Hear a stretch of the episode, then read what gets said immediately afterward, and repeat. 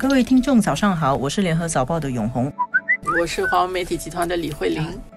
在聊天之前，我今天要看一下慧玲的眼睛，然后我的眼睛哈，眼睛不可以太小。现在我睡眠不足，所以所以就眼睛眯成一条线。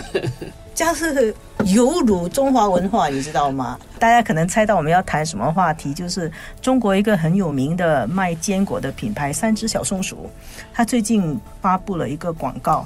那个广告有一个女模特儿拿着那个小松鼠的坚果，但是她采取了一个比较大胆的一种造型啊。那个造型里面眼睛是小小的，眯成一条线，而且很有个性的这样子拿着那个坚果，结果就引起了轩然大波，被网民大骂，骂说这个是崇洋媚外，迎合西方人对中国女性的刻板印象。卖给中国人的产品，怎么也会是学西方的这种审美呢？最后，这个三只小松鼠这个商家啊，他就只好公开道歉。所以，所有的中国眯眯眼的女性都最好不要出门。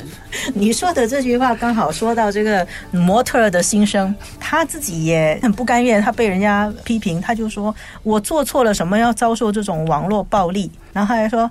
我眼睛小就不配做中国人了吗？我长成这样出生那天我就辱华了吗？他就不能够做模特儿，可以出门，不能做模特儿。所以我们就在看这件事情，当然它就很多角度啦。就一方面就会有这些网民反应很强烈，但是也有不同的声音，就是说中国人不应该这样玻璃心。而且还有这样的政治正确是不是太过了？嗯，实际上这个秘密也引起争议，这还不是第一次。对，不久前才刚刚发生嘛。对，那个是西洋的一个品牌，法国，法国迪奥，他也是他的那个模特的眼睛小小，被网民轰炸，而且他们就说要抵制，抵制迪奥，这次也是说要抵制三只小松鼠。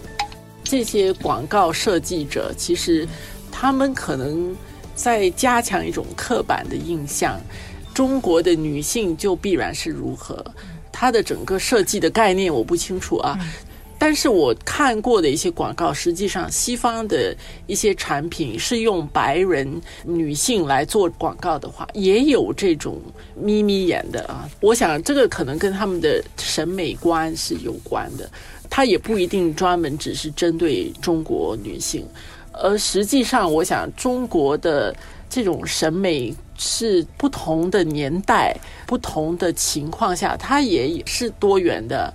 有一种说法，中国古代的女性是单眼皮儿，叫做好看。我们看到一些图像，其实也确实是眼睛有这样的特点的。但是，当然不是所有的都是这样。所以，它作为一个广告设计，它的思维到底是怎么样？我想这个其实是可以讨论的。是啊，你不喜欢，你要批评，这个也没有问题吧？我觉得这个问题的根源是在于，你可以不喜欢，我其实也觉得那个广告挺难看的，我个人觉得很难看。但是我认为对事情讨论，你可以讨论它不好看，它的审美品味如何，它对它的消费者产生了怎么样的效应。会不会让消费者更多认同？这是讲道理。嗯，你去做审美，去去分析它。但是现在事情的发展，它的方式是很多网民来骂。嗯，它不是用道理取胜，它是人多力量大取胜。就是好像有一种我用口水都可以淹死你。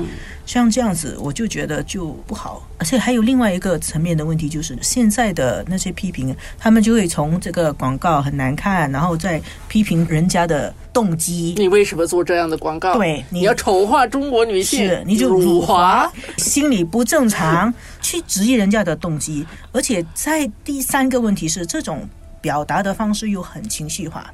用一种很感情强烈的语言，这是中国人能不能决定自己审美观的问题。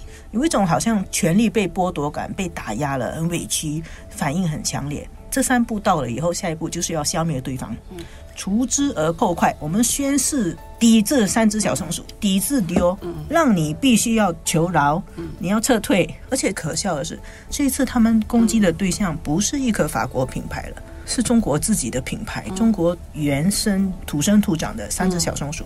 那个模特儿也是华人，就你打别人，到最后打回来自己。我觉得这种网络给很多人一种力量，但是它会让网民有一种嗜血的表现。我觉得这样三几个月来一次，其实它可能通过各种形式表现出来。广告是一个啊，其他的你穿什么衣服，衣服上什么设计，我们常常也会读到这样的新闻。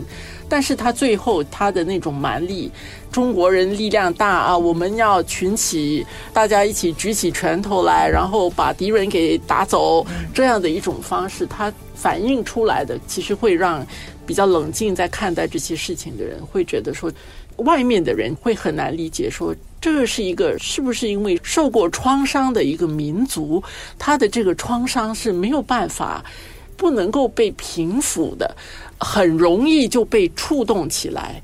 这是多脆弱的一个民族，这个不是让人觉得是一个很强大的一个民族，因为他的心灵是经不起，人家不是挑衅，他都觉得是你瞪我的那种反应就来了。到最后，人家不会说这个是什么中国网民，这个是中国人给人的形象、给人的印象不理性，容易的回到你的百年前的耻辱，或者是怎么样，你很容易受伤。你的伤根本就没有愈合，还不是受伤这样的一种形象。其实这个我觉得才是中国接下来，当然中国面对的挑战很多，但是我觉得中国人的强大之中，他的心灵的脆弱的这块是一个怎么样去抚平？你要靠外面的人来抚平吗？还是你的自我的怎么样的去安抚他？这个我觉得是中国共产党。第二个百年的时候，我想这个是一个重大的挑战。